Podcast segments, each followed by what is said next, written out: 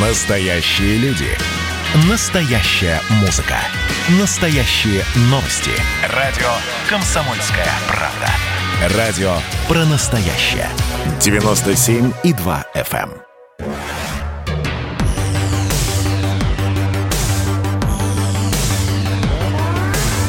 Невыдуманная хроника НЛО в России.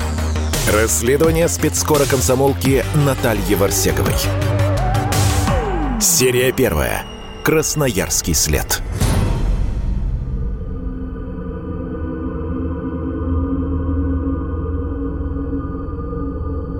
Мы, корреспонденты «Комсомольской правды», начинаем уникальный проект. Вместе с учеными, уфологами будем изучать реальные случаи появления неопознанных летающих объектов.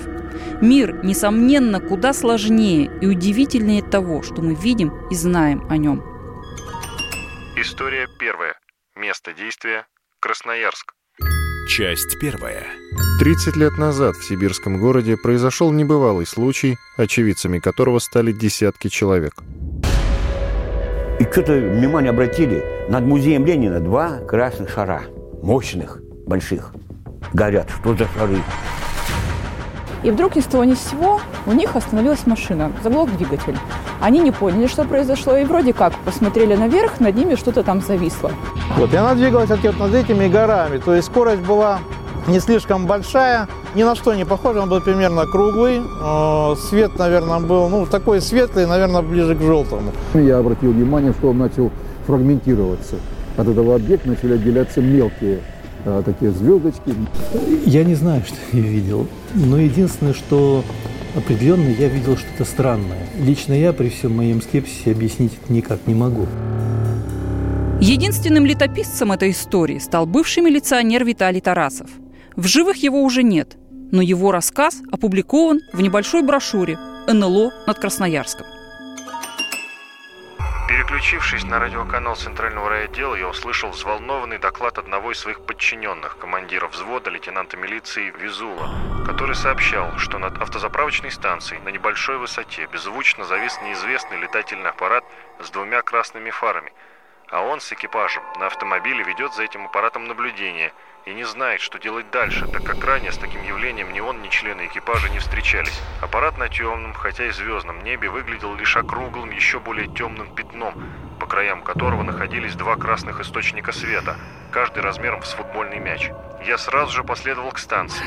Где-то на середине пути я услышал по радиосвязи, что аппарат снялся с места и стремительно переместился в сторону алюминиевого завода, оттуда возвратился и завис, но уже над асфальтобетонным заводом, что недалеко от поселка Дрокина. Мы несколько отстали от машин и настигли их за пределами города, на пустыре.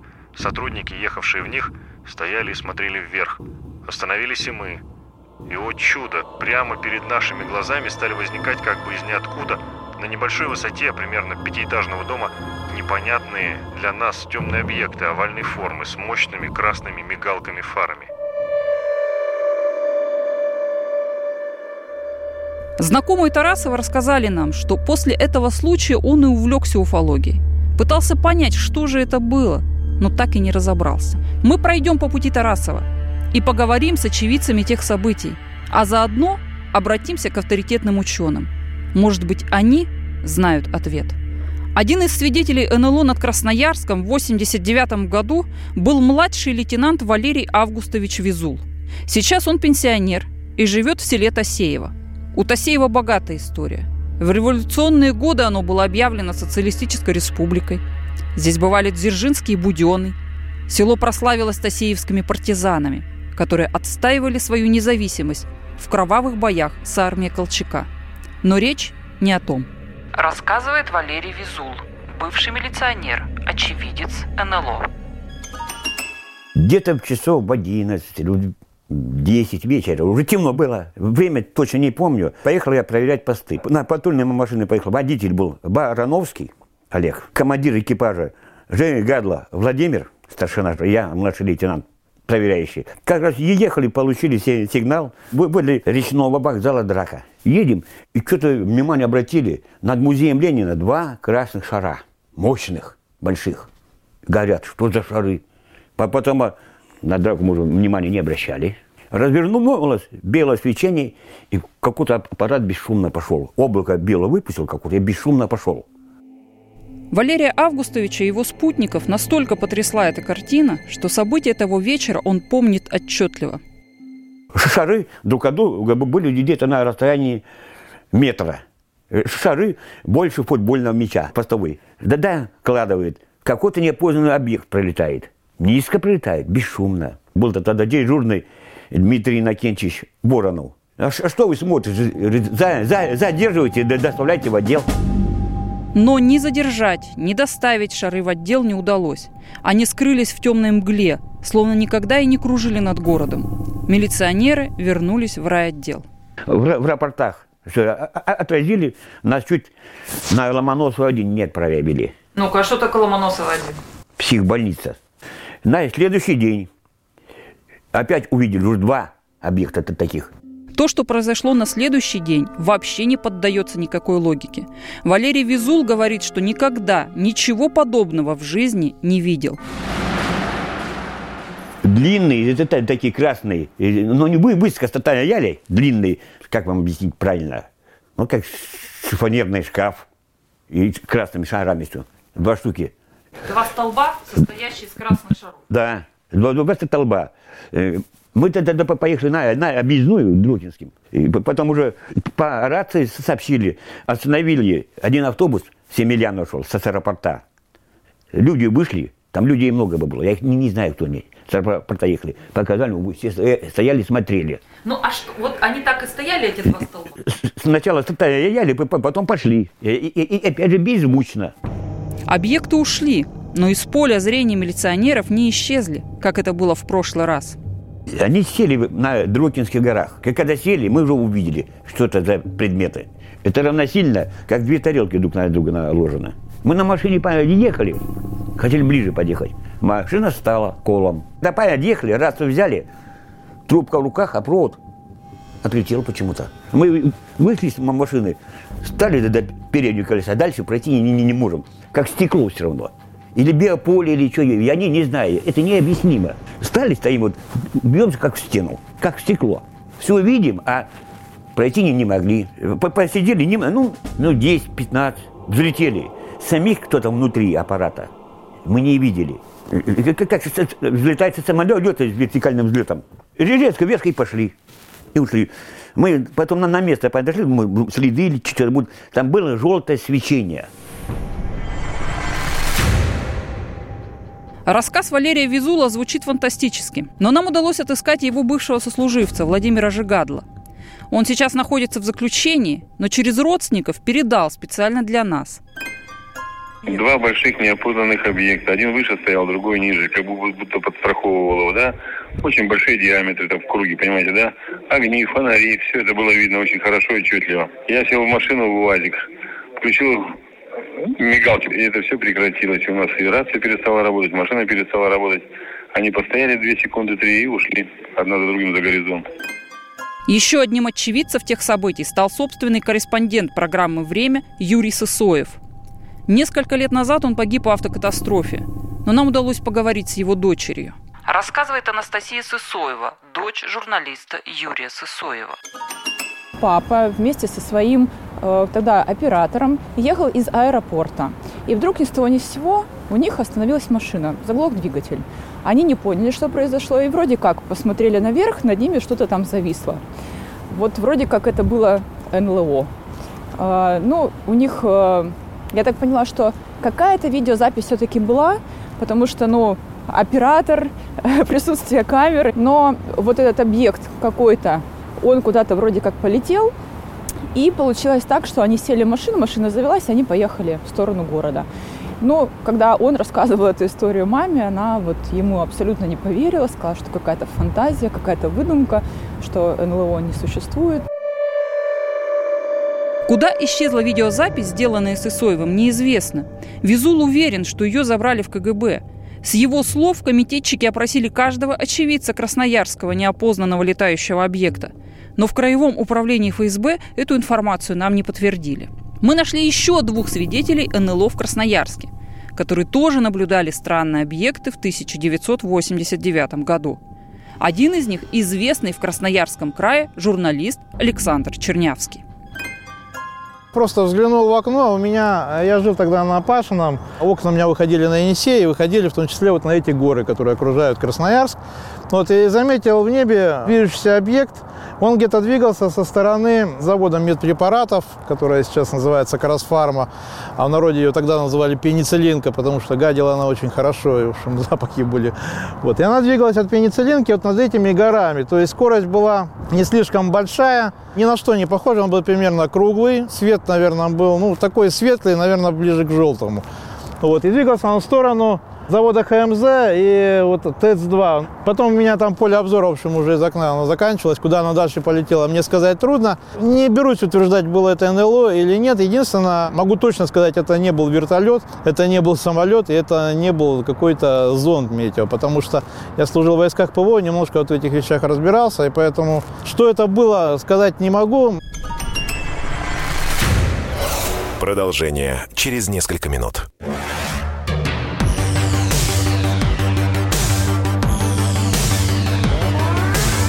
Невыдуманная хроника НЛО в России. Расследование спецскора комсомолки Натальи Варсеговой. Серия первая. Красноярский след. Настоящие люди. Настоящая музыка. Настоящие новости. Радио «Комсомольская правда». Радио про настоящее.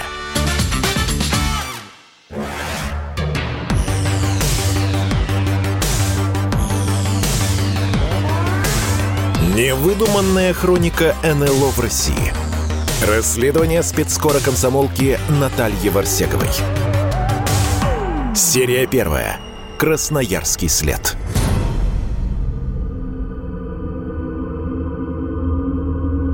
Мы, корреспонденты «Комсомольской правды», начинаем уникальный проект. Вместе с учеными, уфологами будем изучать реальные случаи появления неопознанных летающих объектов – Мир, несомненно, куда сложнее и удивительнее того, что мы видим и знаем о нем.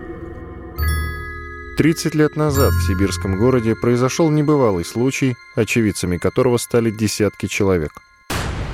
Часть вторая.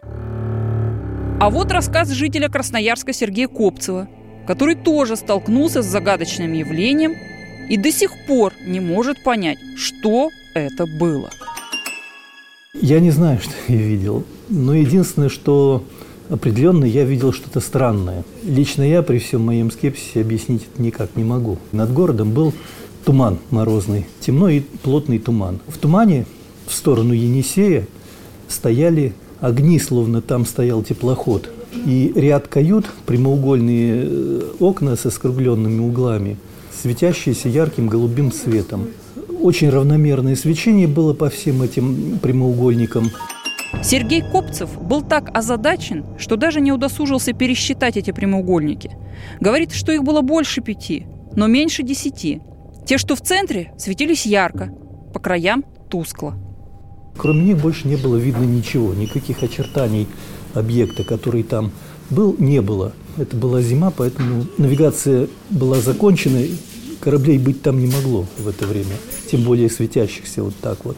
вот. Если бы это был корабль, то это было бы ниже над водой, а это было значительно выше, чем здания, которые могли бы там стоять девятиэтажки, например. Вот и это продолжалось минут 10-15. Наблюдал это не я один, мои знакомые были со мной. Потом эти окна начали перемещаться. Вначале они начали перемещаться вверх по течению Енисея. Они немножко переместились непонятно на какое расстояние, и остановились снова очень недалеко. Вот. А потом внезапно с нарастающей скоростью они начали перемещаться по течению и исчезли со скоростью пули. Улетели влево и исчезли. И все. Ни звука, ни дуновения ветра, ничего. Вообще в полной тишине и туман совершенно спокойно. Наши собеседники уверяют, о декабрьском случае НЛО много писали в газетах. Увы, мы подняли подшивки того времени, но нашли лишь одну небольшую заметку. Рассказывает Елена Тришина, сотрудник Государственной универсальной научной библиотеки. Э, когда нам поступил запрос от «Комсомольской правды» про НЛО в Красноярске, мы, конечно же, пошли э, сразу просматривать подшивки газет. На тот момент э, мы уточнили, их было две красноярских. Это красноярский рабочий и красноярский комсомолец. Подшивки были просмотрены за декабрь месяц 89 года и за январь месяц 90 -го. Одна публикация оказалась только в красноярском рабочем за декабрь 89 года. Газета «Красноярский рабочий» опубликовала письмо жителя Красноярска, в котором он требует, непонятно от кого, правда, прекратить частые и наглые визиты гостей на планету Земля. Что стало поводом для письма в прессу, неизвестно. Молчание прессы легко объясняет кандидат философских наук, доцент Сибирского федерального университета Павел Полуян. По его версии НЛО – это секретные разработки США, основанные на вибрации и плазменных панелях. Ну, я изначально исходил из того, что это какая-то земная разработка. Но, естественно, по рассказам свидетелей, вот то, что я сам видел, в общем-то, понять было трудно, но было очевидно, что это какой-то технический аппарат, а не мистическое явление. И, соответственно, вот в рамках этой версии я стал э, собирать информацию. И когда первые публикации в интернете пошли, то пошли э, мне в ответ отклики, самые разные. И от скажем так, компетентных людей э, в России и за границей. Ну и когда все я узнал подробности, то все сложилось, потому что я сам физик, и, в общем-то, э, эта технология стала очевидна, совершенно понятно, что можно создавать подъемную силу с помощью высокочастотной вибрации. Но почему мы терпим такую наглость? Почему не сбиваем их, как Пауэрсов в 60-м году? Почему правительство не устраивает международный скандал? Ну почему скандал-то? Ну шпионская деятельность, она велась и ведется. Но почему молчат об этом? Почему до сих пор не рассекретили технологию? Потому что если бы эта технология была вот реально полезна в гражданской жизни, чтобы мы могли сесть на тарелочку и полететь, как там в фильме там «Назад в будущее», то, конечно бы, это бы рассекретили. Но все дело в том, что сама технология вредна. Потому что когда там идет СВЧ-излучение, то есть это все равно, что ты сидишь в микроволновке. А, так вот, для военных там миссий-то нормально раз в год куда-то слетать там в защитном скафандре, это не так уж сложно, так сказать. Директор обсерватории Сибирского государственного аэрокосмического университета Сергей Веселков годами наблюдает за небом, но никаких странных объектов не видел. Я ни разу ничего не видел. Как так? Вот какой-то там дворник что-то видит, а я ничего не вижу, хотя наблюдаю за этим постоянно. Как-то странно, обидно слушать. Может быть и есть что-то. Может быть, это я невезучий просто. Но как же объяснить все эти явления, свидетелями которых стали сотни, а то и тысячи человек? Может быть, болиды были?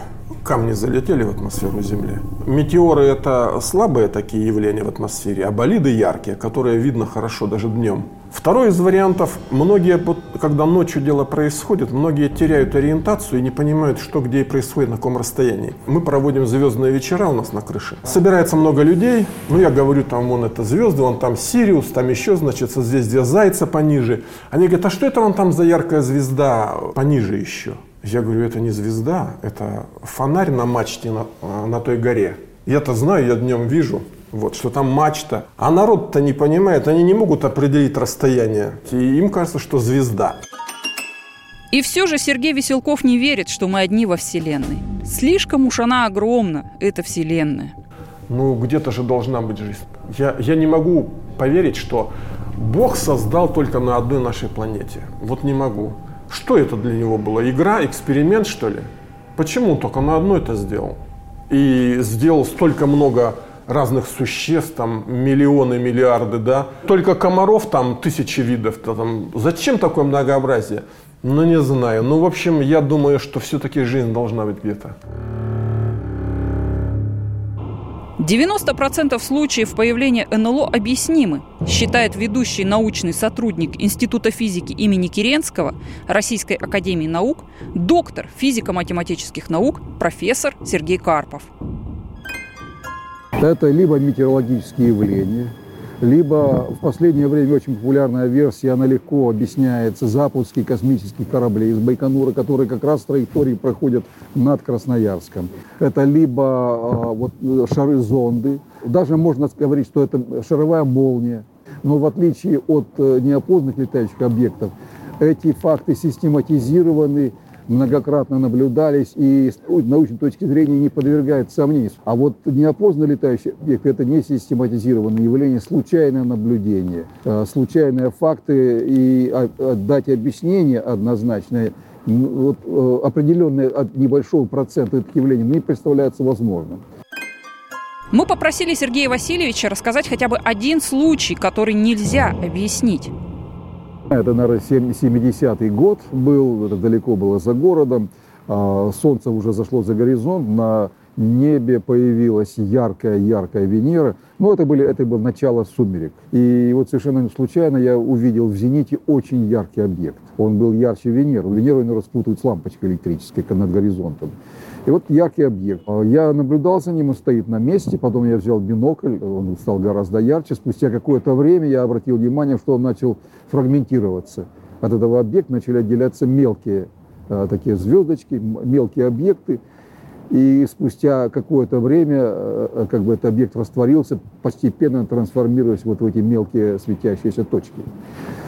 Вот. Вы знаете, что любопытно? Не то, что я увидел какое-то уникальное явление – а я удивился и еще позже уже осознал, что меня в этот момент охватил настоящий внутренний ужас. Э, для меня это было нечто незнакомое, необъяснимое. И что получилось бы из этого, я не знаю. К сожалению, наука не изучает явление НЛО. Ученые говорят, что для изучения им не хватает фактологии и систематизации. Ведь что мы имеем по сути? Просто случайные наблюдения, на основе которых трудно строить какие-либо прогнозы. С очевидцами тоже проблема. Иные неадекватны, иные просто желают прославиться в СМИ, иные боятся. Боятся насмешек. В советские времена рассказы о неопознанных летающих объектах высмеивались, а над свидетелями откровенно насмехались. Отсюда боязнь последних рассказывать об увиденном. До сих пор эта боязнь их преследует. Да, у нас нет оснований полагать, что НЛО – это проявление деятельности внеземных цивилизаций. Но и отрицать это тоже нельзя. Любое явление, которое не познано, не объяснено, наука обязана этим заниматься. Конечно, в свое время этим э, ну, достаточно активно занимались. Я знаю, что вскрылись факты, так сказать, тоже Министерство обороны занимались, занималось этим. Э, в США была комиссия. Поэтому и, и у нас занимались, да. Ну, сколько, вот, сколько было, так сказать, докладов э, наших военных летчиков о том, что они видят что-то в небе, да. А, даже пытая, пытаются как-то преследовать или приближаться к этим объектам. Вот. А на официальном уровне этим тоже занимались государственные структуры. Эти, эти факты все есть, но там ничем не закончилось. Ну, систематизировали, увидели. Объяснить нельзя. И на этом все остановилось. Объяснения до сих пор э, рационального, какого-то такого полноценного его не существует. К сожалению, пока так. Не значит, что заниматься этим не надо. Надо, надо.